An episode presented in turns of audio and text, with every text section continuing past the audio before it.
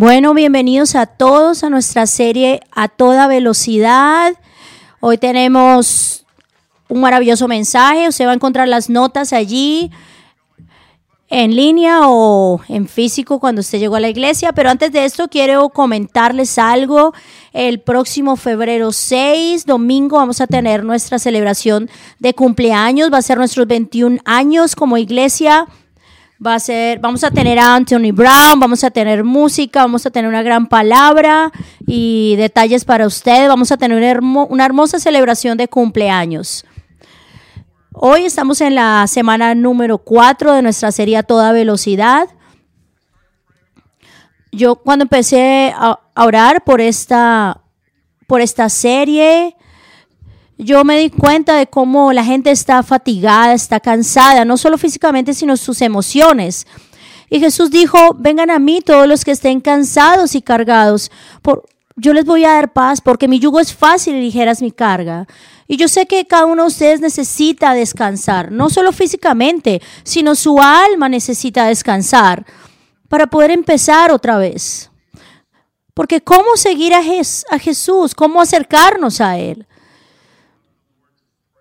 Y por eso me he enfocado en la oración del Padre Nuestro, porque es una oración que es muy poderosa, que salió del corazón de Jesús mismo. Y si usted no conoce nada acerca de Dios o la Biblia, esta oración realmente lo dice todo. Es muy fácil de memorizar 66 palabras. Si usted tiene esta oración realmente, usted conoce todo lo que es Dios, porque es, es, es una oración poderosa. Cada semana hemos venido hablando de alguna parte de esta oración. Hemos empezado con la inseguridad, luego empezamos en la fuente de inspiración, luego seguimos hablando del balance, del equilibrio. Eso lo hicimos la semana pasada y hoy vamos a venir con la serenidad de rendirse. Es una es un título diferente. Pero esta semana realmente es una revelación muy clara que quiero darles. Miren, usted escogió el perfecto día para venir, porque ahora mismo el Señor quiere obrar. Vamos a, vamos a empezar y bueno, vamos a seguir las siguientes semanas con esto. Vamos a hablar de la priorización, de las relaciones personales, de cómo perdonar a otros. Esto va a ser algo que vamos a hablar por varias semanas, porque es algo que no es fácil de hacer, las relaciones. Pero yo lo invito a que usted venga, porque va a ser, esta va a ser una serie por varias semanas. Bueno, vamos a empezar. Yo quiero empezar con esta oración en Mateo 6, 9, 13. Ustedes deben orar así. Padre nuestro que estás en el cielo, santificado sea tu nombre. Venga tu reino, hágase tu voluntad, así en la tierra como en el cielo. Dános hoy el pan de, nuestro, de cada día y perdónanos nuestras deudas como también nosotros perdonamos a nuestros deudores. Y no nos dejes caer en tentación, sino líbranos del mal, porque tuyo es el reino y el poder y la gloria para siempre. Amén. Nuestro Padre. Él quiere estar tan cerca, Él está tan cerca. Señor, gracias, gracias porque yo estoy acá en la tierra y tú en el cielo, pero puedo estar en tu presencia, porque el reino, el cielo viene acá a la tierra. Señor, gracias, gracias porque el cielo es mi casa y un día voy a estar ahí, pero ya puedo tenerlo. Es, es un ya no todavía, pero gracias, gracias porque tu nombre es un nombre digno de ser alabado, porque eres poderoso. De verdad, Señor, gracias porque, porque eres maravilloso, tu carácter. Eres, eres tan equilibrado, no hay nadie como tú, Señor. Eres santidad y justicia y, y fidelidad y perdón. Es maravilloso como hay un balance en ti. Señor, ayúdame a ser como tú. Y dentro de esta oración está esa petición. Cuando dice que tu reino venga y tu voluntad sea hecha aquí en, la tierra como en el cielo. ¿Qué, pero ¿qué significa exactamente que tu reino venga? Porque es una frase un poco confusa para algunos. Y Jesús era, era, su, era su tema preferido de predicar acerca del, acerca del reino.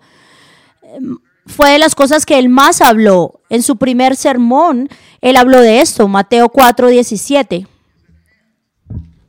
A partir de entonces Jesús comenzó a predicar, arrepiéntanse de, de sus pecados y vuelvan a Dios, porque el reino de los cielos está cerca.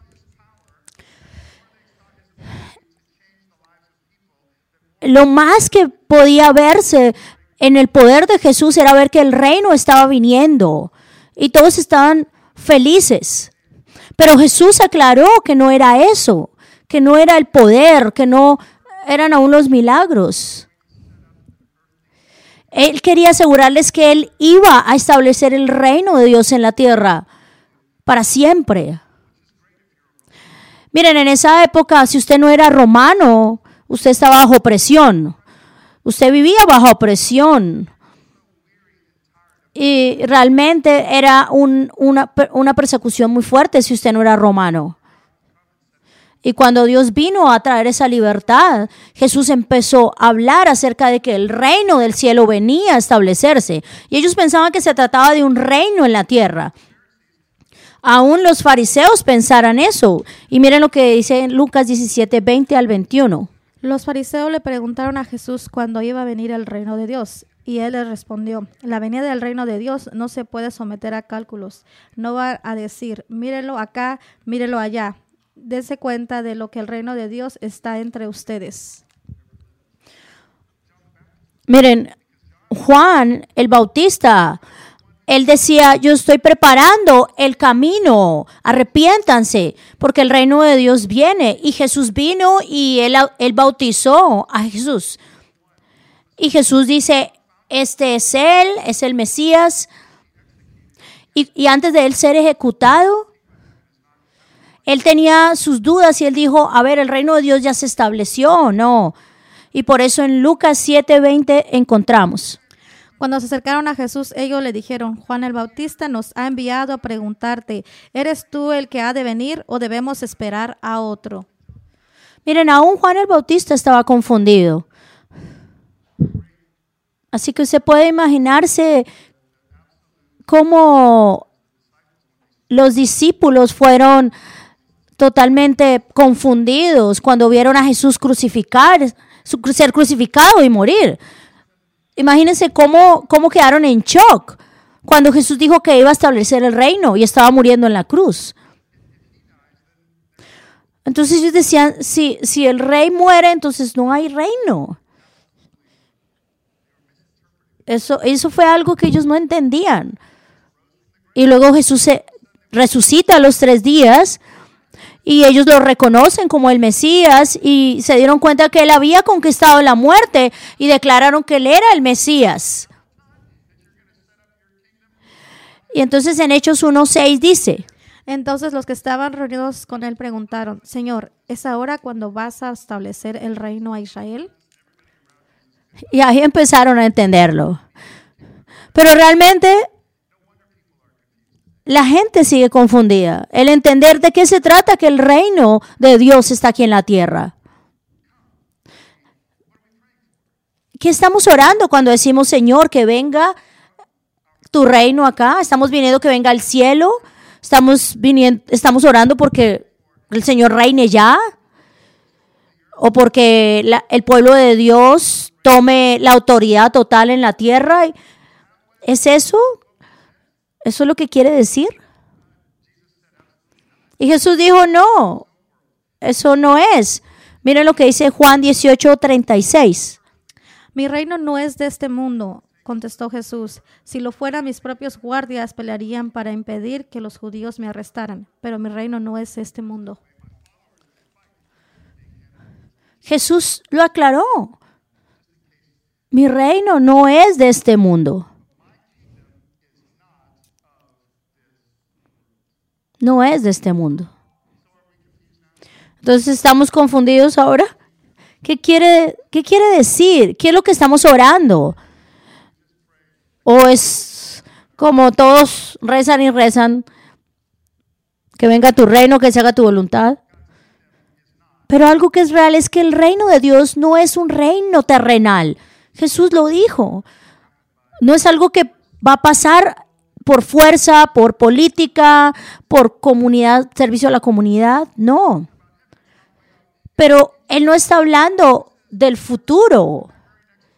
No está hablando en el, de algo que, que vaya a pasar en el futuro. Es algo que está pasando ahora, en este momento. Es algo que debe pasar ahora.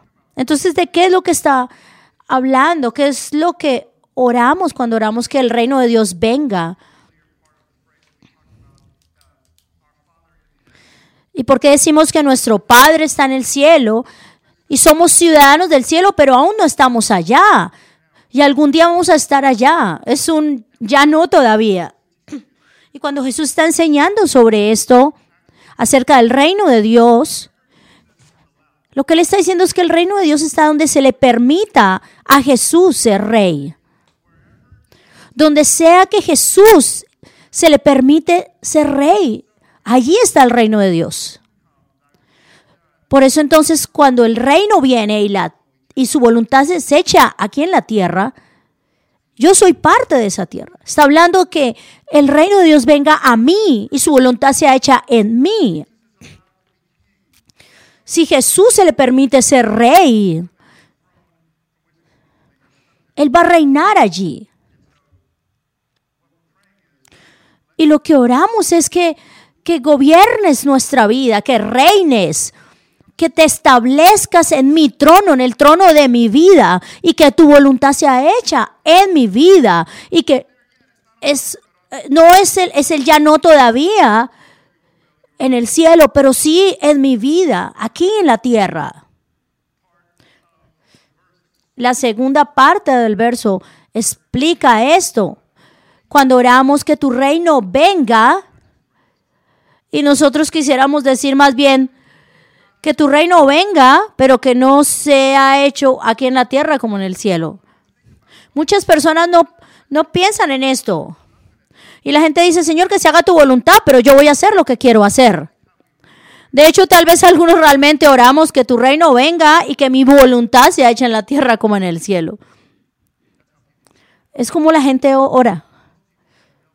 Mucha gente no tiene realmente la intención cuando ora esta oración y no se da cuenta de la implicación de esta oración. Porque es darle la autoridad total a Dios en la vida. Le pedimos a Dios que haga su voluntad. Pero yo digo, no, no, Señor, no puedo. ¿Cómo voy a, a darte mi habilidad de tomar decisiones? ¿Cómo voy a dejar que Dios se haga cargo de todo? No, no voy a hacer eso. Mire, la gente realmente no se da cuenta de lo que está orando. Millones de personas solo repiten y repiten esta oración. Si realmente oráramos esta oración como debe ser, nos daremos cuenta cómo cambia todo nuestra mente, nuestra vida. Porque esta oración es una oración de rendición. Y la segunda parte de esta frase, cuando se dice que tu voluntad sea hecha, es porque se entendió la primera parte. Porque el reino de Dios está donde se haga la voluntad de Él. El reino de Dios está donde se hace la voluntad de Dios. ¿Se entiende lo que yo estoy diciendo? Si usted le está diciendo a Dios que tu reino venga, que reines en mi vida, es lo que le está diciendo. Ven y reina en mi vida, ven, toma el control y que tu voluntad sea hecha en mí. Deja que esta tierra sea reinada por ti como en el cielo. Trae tu autoridad, tráela a mi vida. Eso es lo que significa. Esa es la oración de rendición. No es algo externo. Dios vino a cambiar el corazón de cada uno de nosotros, a cambiar su corazón. Por eso lo dice en la palabra en Romanos 14, 17. Pues el reino de Dios no se trata de que de que comamos o bebamos, sino de llevar una vida de bondad, paz, alegría en el Espíritu Santo. El reino de Dios no es, no es una temporada. No es hacer lo que yo quiero. Mire, nosotros le pedimos a Dios porque tome el control de nuestra vida, pero dame más dinero para tener más control. Dame más de lo que necesito para poder ordenar mi vida y tener más control. Pero eso no es. Esta oración es una oración de rendición y no es fácil orarla. Porque aún desde pequeños, los niños desde pequeños aprenden a tener el control, a, ante, a, que son los que mandan sobre su vida. Y aprenden que todo se tiene que hacer a nuestra manera. Y lo aprendemos a muy temprana edad. Y, empezamos a aprender que tenemos que tener el control de todo. Y empezamos a hacer, desde pequeños esos niños empezaron a hacer solo decir, mío, mío, esto es mío, mío.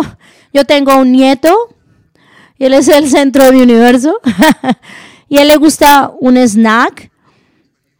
Él ama este snack. el pastor muestra un paquete de chips. Y a él le gustan estos, estos snacks, este paquete de snacks. Y él es feliz comiéndoselos. Y cuando yo le doy, yo le pido que comparta conmigo y él solo me dice, no. ¿Se imagina lo egoísta que es este pequeñito? Porque yo le doy a él y estoy feliz y tengo una, tengo, le puedo dar muchos de estos. Pero él piensa que solo es para él. Todo lo que pongo en sus manos, él piensa que es solo para él. Y jamás, y jamás me da nada. Y él jamás piensa compartirlo.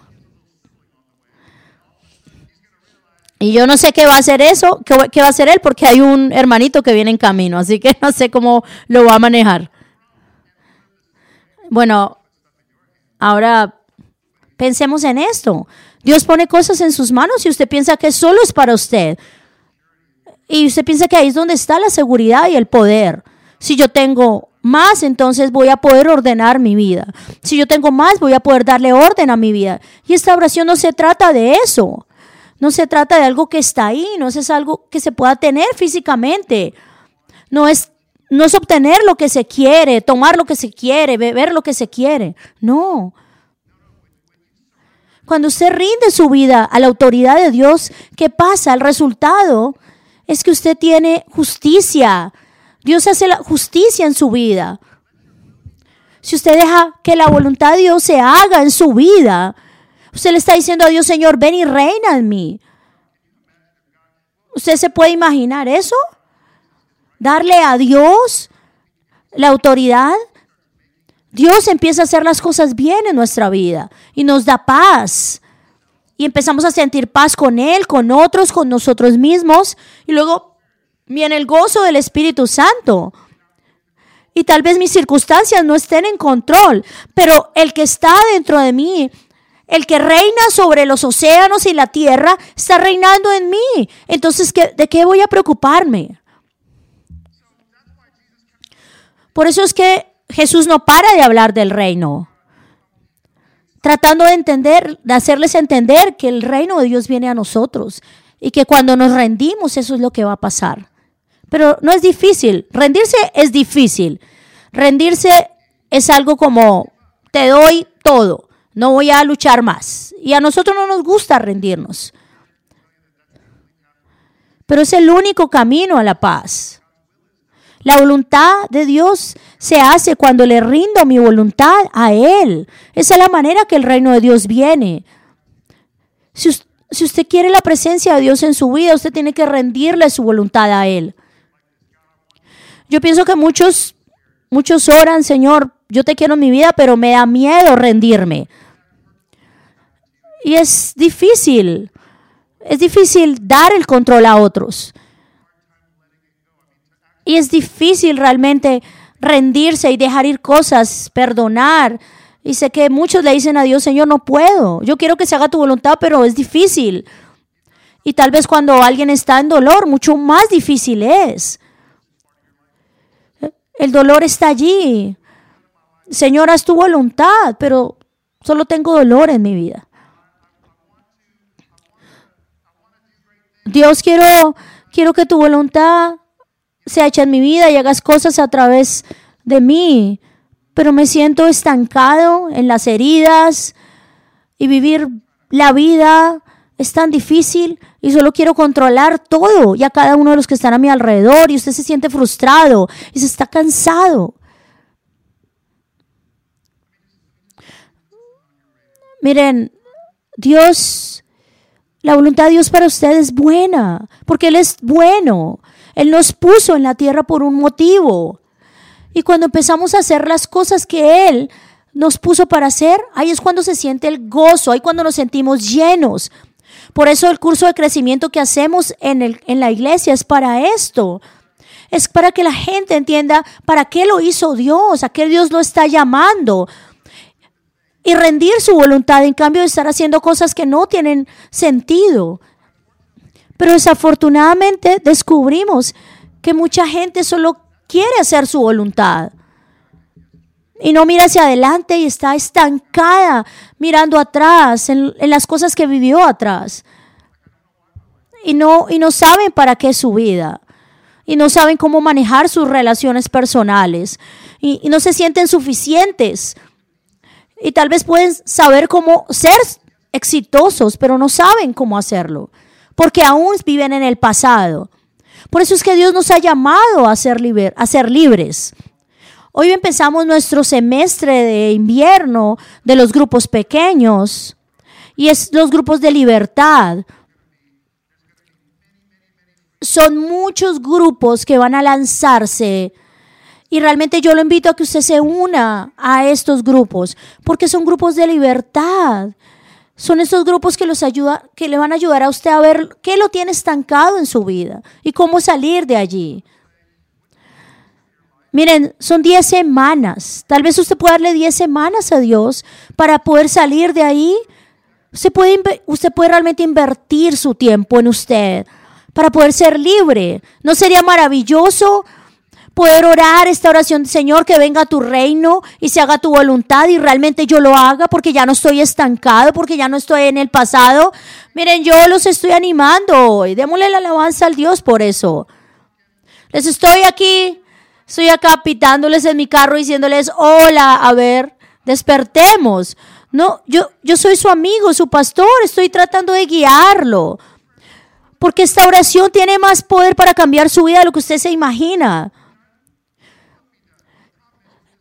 Le pedimos a Dios que se haga su voluntad y el problema está en que no nos rendimos porque no es, es difícil. Y yo quiero ayudarlos a rendirse a Dios.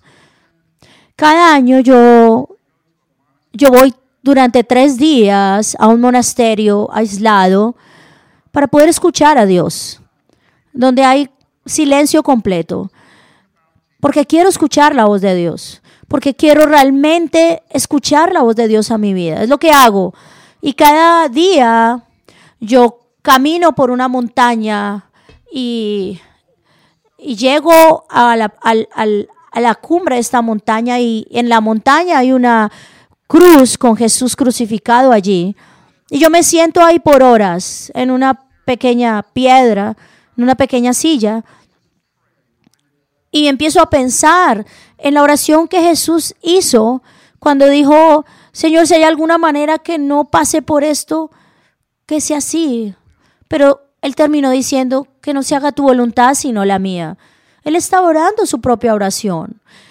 Él oró esa oración tres veces. Si hay alguna manera, pasa de mí esta copa. Si hay alguna manera de que esto pase, no sufriendo lo que voy a sufrir, pásalo. Pero cada vez que lo oraba, él terminaba diciendo que no se haga tu voluntad sino la mía. Y yo me siento ahí a pensar en esa decisión que Jesús tomó de obedecer al Padre, en aceptar la voluntad del Padre, en aceptar esa, esa decisión que me dio libertad y me dio perdón a mí. Y, al lado de esta cruz hay, un, hay otra piedra donde está escrito, haz lo que Él, lo, cual, lo que sea que Él te diga, que fue lo que dijo María en las bodas de Caná. Cuando yo oro que tu reino venga, que tu voluntad sea hecha, estoy realmente orando la primera oración que Jesús hizo que no sea mi voluntad. Haz tu voluntad en mí, no lo que yo quiero, sino lo que tú quieres. Y yo le digo a Dios, Señor, lo que quieras que yo haga, yo quiero hacerlo. Es realmente una oración de rendición. Yo sé que tal vez eh, usted está escuchando esto y dice, bueno, pero ¿cómo lo hago? ¿Cómo me rindo? Yo no quiero simplemente hacer una oración de rendirme, quiero hacerlo. Pero ¿cómo? Yo quiero orar la oración, pero ¿cómo me rindo?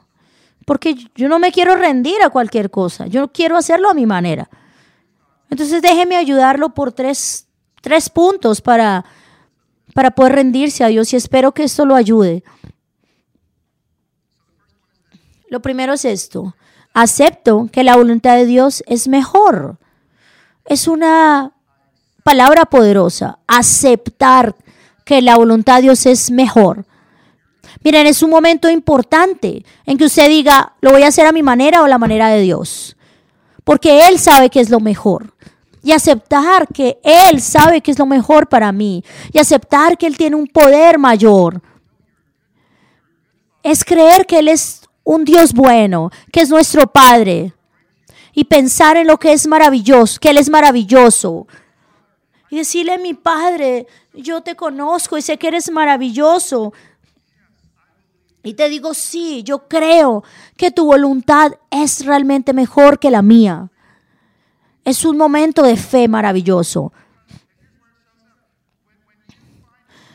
Cuando usted encuentra cosas en su vida que no puede controlar, y empiezan a salirse de sus manos. Y usted hace esta oración. Y usted le dice, Señor, yo acepto que tu voluntad es mejor, porque tú sabes que es mejor. Cuando pasa esto es maravilloso. Cuando usted realmente lo hace de corazón, es encontrar un camino a la paz. Pablo estaba en prisión. Él estaba sufriendo, y en Filipenses 4, 11 al 13, él escribió. No digo esto porque esté necesitado, pues he aprendido a estar satisfecho en cualquier situación en que me encuentre. Sé lo que es vivir en la pobreza y lo que es vivir en la abundancia. He aprendido a vivir en todas en todas y cada una de las circunstancias, tanto a quedar saciado como pasar hambre, a tener sombra, a, tener de sobra como a sufrir escasez todo lo puedo en Cristo que me fortalece.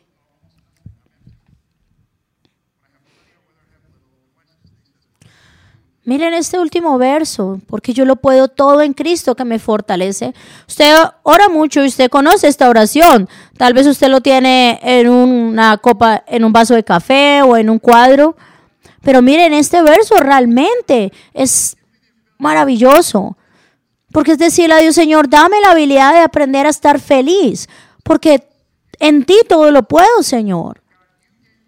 Señor, tú me das la fuerza para estar feliz de, en cualquier manera, porque quiero que tu reino venga y que tu voluntad sea hecha. Esta es la oración, esto es lo que escribe Pablo, pero no es fácil, no es fácil entenderlo. Mucha gente está ahí estancada y no se rinde a Dios y no quieren cambiar, quieren seguir teniendo el control y sus vidas son un desastre porque no quieren rendirse a Dios. Y tratan de buscar explicación. Y, se sienten frustrados porque no reciben explicación de Dios. Miren, Dios no les va a dar explicación. Él no nos va a dar explicación de nada porque Él es Dios. Y de cierta manera nunca va a ayudar. Dios no va a explicar porque en últimas no vamos a entenderlo. Él es Dios, la perspectiva de Dios es poderosa y grande. Y nosotros no vamos a poder entenderlo.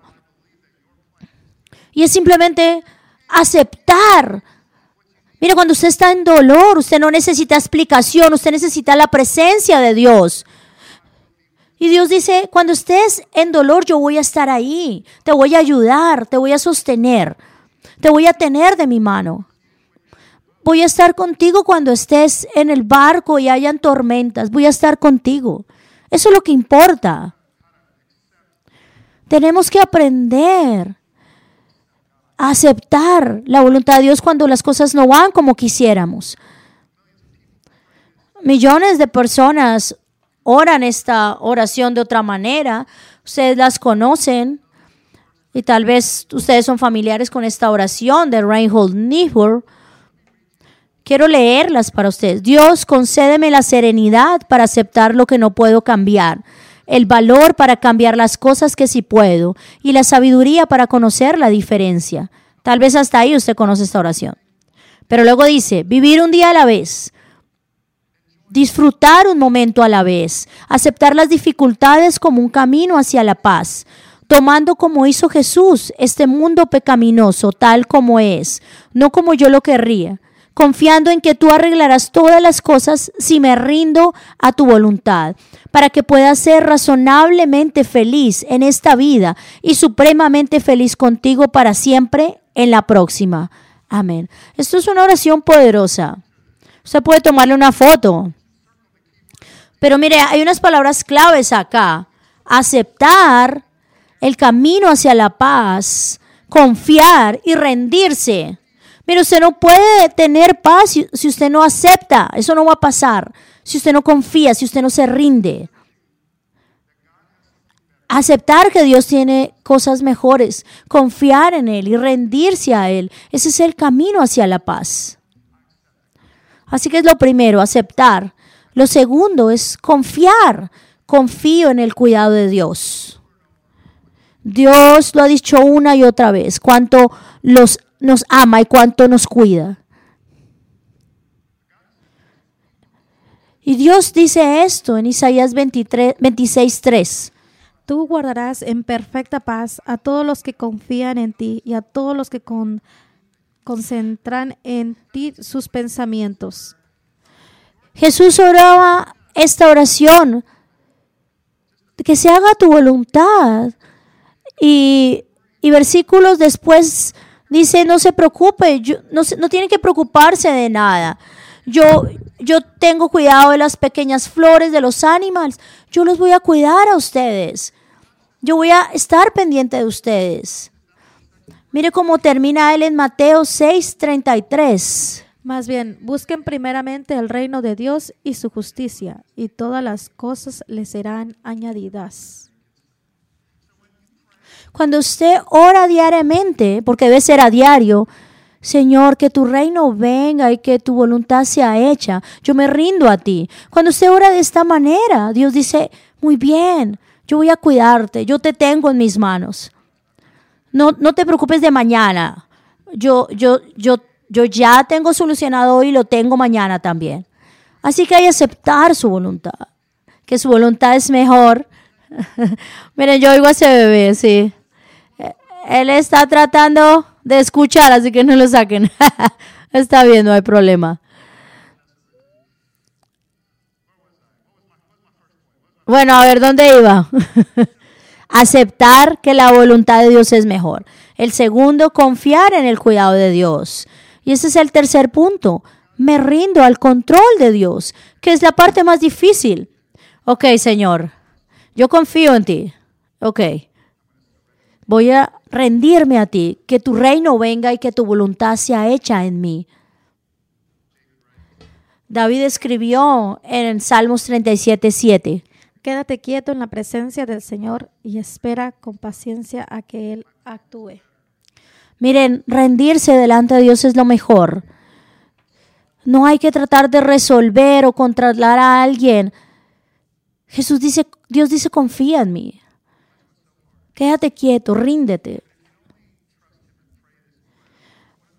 Pero una de las cosas que pasa cuando queremos seguir teniendo el control y no lo dejamos a Él guiar, nos perdemos de que Él ordene las cosas. Porque Él trae su orden cuando confiamos en Él y dejamos que Él guíe nuestra vida.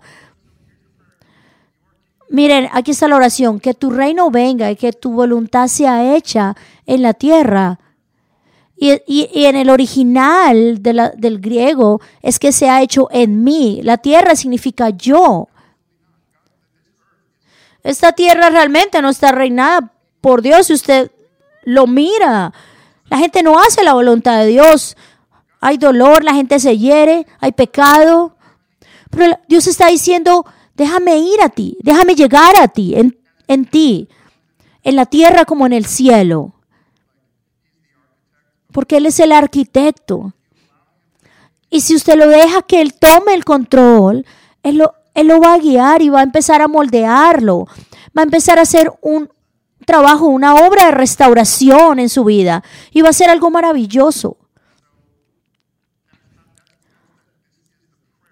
Esa es la oración de rendirse. Señor, tú tienes un camino para mí que tal vez no quiero tomar, pero yo voy a hacerlo porque voy a confiar en ti, porque quiero que me transformes, que hagas algo mejor de mi vida.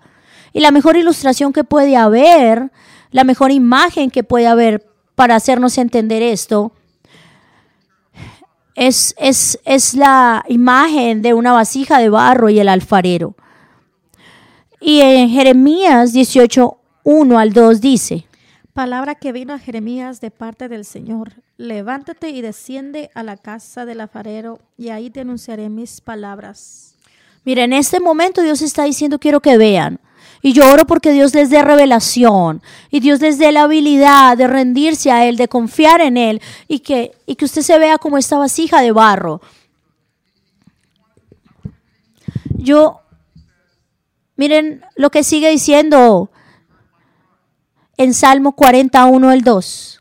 Pues el Señor, el Señor toda mi esperanza, Él se inclinó hacia mí, escuchó mi clamor, me sacó de la fosa de la muerte, del lodo y del pantano, puso mis pies sobre una roca y me plantó en terreno firme. Miren, estos dos versos nos hablan de que Dios quiere sacarnos de allí, hablarnos. Y Dios le dice a Jeremías, vamos allí a la casa del ve allí a la casa del alfarero porque te voy a hablar. Y él encuentra al alfarero en su mesa de trabajo, pero no en este barro hermoso que nos venden en los almacenes, no. Es, es el barro en su forma natural. Usted sabe, el barro en su forma natural se encuentra en lugares, en lugares feos, en lugares sucios. Usted tiene que meterse allí, huele mal. Y el alfarero para poder obtener realmente el barro tiene que sacar cosas del barro porque el, el barro está muy contaminado, está lleno de cosas que, que son malas, que huelen feo, que son un poco asquerosas. Y entonces el alfarero tiene que ir y, y coger este, este pedazo de barro oloroso y lo pone sobre algo, una, una superficie plana y empieza a pararse sobre él a pisotearlo por varias veces, momentos, para hacerlo suave, para hacerlo moldeable. Y ahí es cuando lo que leímos en el Salmo 40, que dice que, que el Señor me escuchó y me sacó del barro, me sacó del foso de la desesperación. Eso es lo, eso es lo que se refiere. Dios lo encuentra allí y escuchó su, su, su clamor y quiere levantarlo pero tiene que hacer cosas para suavizarlo, para moldearlo. Y entonces luego el alfarero toma y miren en Jeremías 18.3 lo que sigue diciendo. Entonces descendí a la casa del alfarero y ahí estaba él haciendo un trabajo sobre la rueda. Miren, no hay no hay barro que se ponga sobre esa mesa del alfarero que, esté, que esté centrada. Él tiene que centrarla, tiene que poner presión sobre ella para que empiece a estar en el centro de esa rueda donde Él va a formarla. Miren, si usted no entiende esa presión que viene sobre su vida, ese, es, esa, esa turbulencia que tal vez usted está sintiendo es porque Dios necesita ponerlo en balance, en equilibrio en su vida. Y Dios necesita ponerlo en el centro para traerlo a ese balance. Para, porque Él quiere hacer algo precioso. Y Él necesita ponerlo en el centro, en el centro de su voluntad, en el centro de su rueda. Y, y, y Él de pronto empieza a darle vueltas y toma agua y empieza a darle, darle forma a este pedazo de barro pero él tiene que detenerse porque siente algo y él para la rueda y saca algo de allí, un pedazo de arena o un pedazo de piedra y empieza a darle vueltas otra vez, y, pero él siente que todavía está áspera y hay algo que todavía está ahí que tiene que salir y entonces ya él saca una piedra más grande y cuando lo hace se crea un hueco y entonces al darle vueltas empieza a tambalearse y se cae. Y miren lo que dice en el verso 4 de Jeremías. Y la vasija de barro que estaba haciendo se echó a perder en la mano del alfarero. Y eso es lo que pasó. Se puede echar a perder. ¿Y qué hace él? Él vuelve a cogerla y lo vuelve a poner en el centro. Y añade más agua y empieza a, trabajar de nuevo. Miren, ¿quién se ha sentido de esa manera? Y mire lo que sigue diciendo el verso 4. Así que volvió a hacer de ella otra vasija, según le pareció mejor el alfarero hacerla. Y entonces él toma más agua y empieza a suavizarla y empieza a hacer algo hermoso de nuevo. Porque eso es lo que Dios hace. Él no se da por vencido. ¿Y qué hace después cuando ya lo ha formado? Toma una cuerda o algo para cortar esa vasija y separar esa creación que él hizo de la rueda. Eh, Tiene que cortarlo. Y- es cuando tal vez nos sentimos que Él nos saca de las bases que teníamos y nos pone allí en una repisa. ¿Y por qué tengo que esperar en una repisa? Porque todavía no estás listo. Y algunos de ustedes dicen, el Señor se ha olvidado de mí, me ha dejado allá a un lado. No, es porque Dios no ha terminado. Es porque Dios necesita meternos en el horno como el alfarero y, poner, y ponernos algo alrededor para que sea maravilloso antes de entrar a ese horno. Y cuando está hecho, usted no es solo maravilloso, usted refleja la gloria del Creador, igual que la vasija de barro. La reputación del Creador está allí en su vasija, en su creación. Por eso Dios está haciendo algo maravilloso. Yo no sé usted dónde está en este proceso, pero yo puedo decirle, cada uno de nosotros necesita lidiar con su pasado para hacer algo aquí ahora y rendirnos para que Él pueda obrar. Y, en lo, más y entre más rápido lo aceptemos, Él va a hacerlo más rápido. Tenemos que dejar de estar ahí tercos en ese lugar y tenemos que empezar a mirar la visión de Dios. Por eso Dios termina le diciéndole a Jeremías en el versículo 5 y 6. Entonces vino a mí palabra del Señor. ¿Acaso no puedo yo hacer con ustedes, casa de Israel, lo mismo que hace este alfarero? Declara el Señor. Miren, este es un mensaje para usted, estoy seguro. Yo no sé dónde, no sé qué esté pasando en su vida, pero lo que sé es que el reino va a venir y la voluntad de Dios va a ser hecha en la tierra como en el cielo. Hay que aceptar la voluntad de Dios porque es mejor confiar en su cuidado, porque Él no nos va a dejar. Y tenemos que rendirnos a su control. ¿Ustedes ven la palabra de Dios hoy? Vamos a orar juntos. Padre, yo no sé dónde cada una de las personas está en su vida, en el proceso de este moldeado. Tal vez te han clamado y te están diciendo, Señor, levántame, sálvame, sácame de este desastre en el que estoy. O tal vez las personas están ahí esperando que tu reino venga, diciéndote que tu voluntad sea hecha en ellos. Yo pido que, que tú le digas a Dios, Señor, me rindo a ti.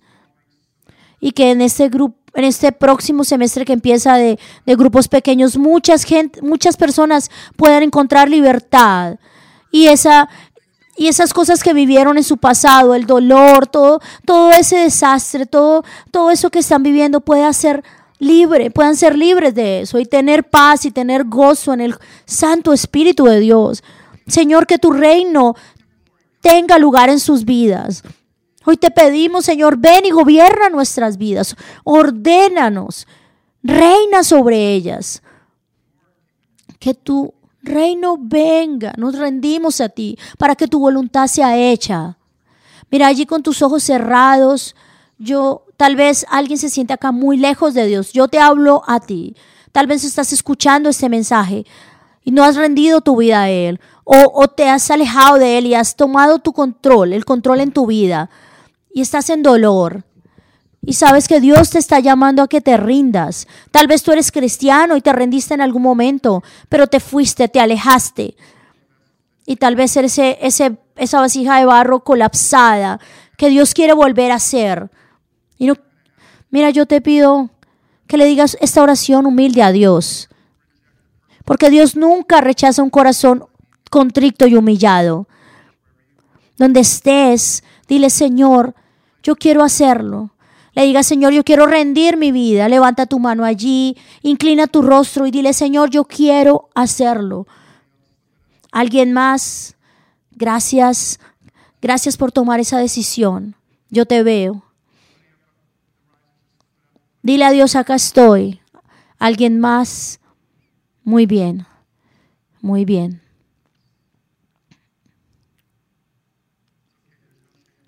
No hay, no hay ninguna vergüenza en decir, Señor, te necesito. Me rindo a ti. ¿Alguien más?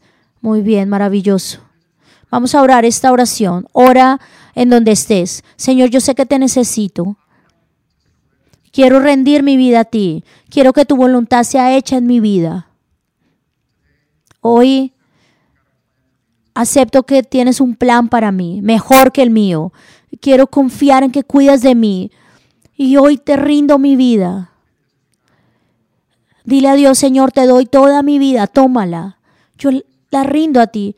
Santo Espíritu de Dios, aquellos que han orado esta oración, levántalos, redímelos. Yo los bendigo, te pido bendícelos, que no sean igual nunca más y que en las siguientes semanas puedan experimentar la sanidad, la restauración y que algo maravilloso pase en sus vidas. En el nombre de Jesús. Amén. Démosle una alabanza al Señor.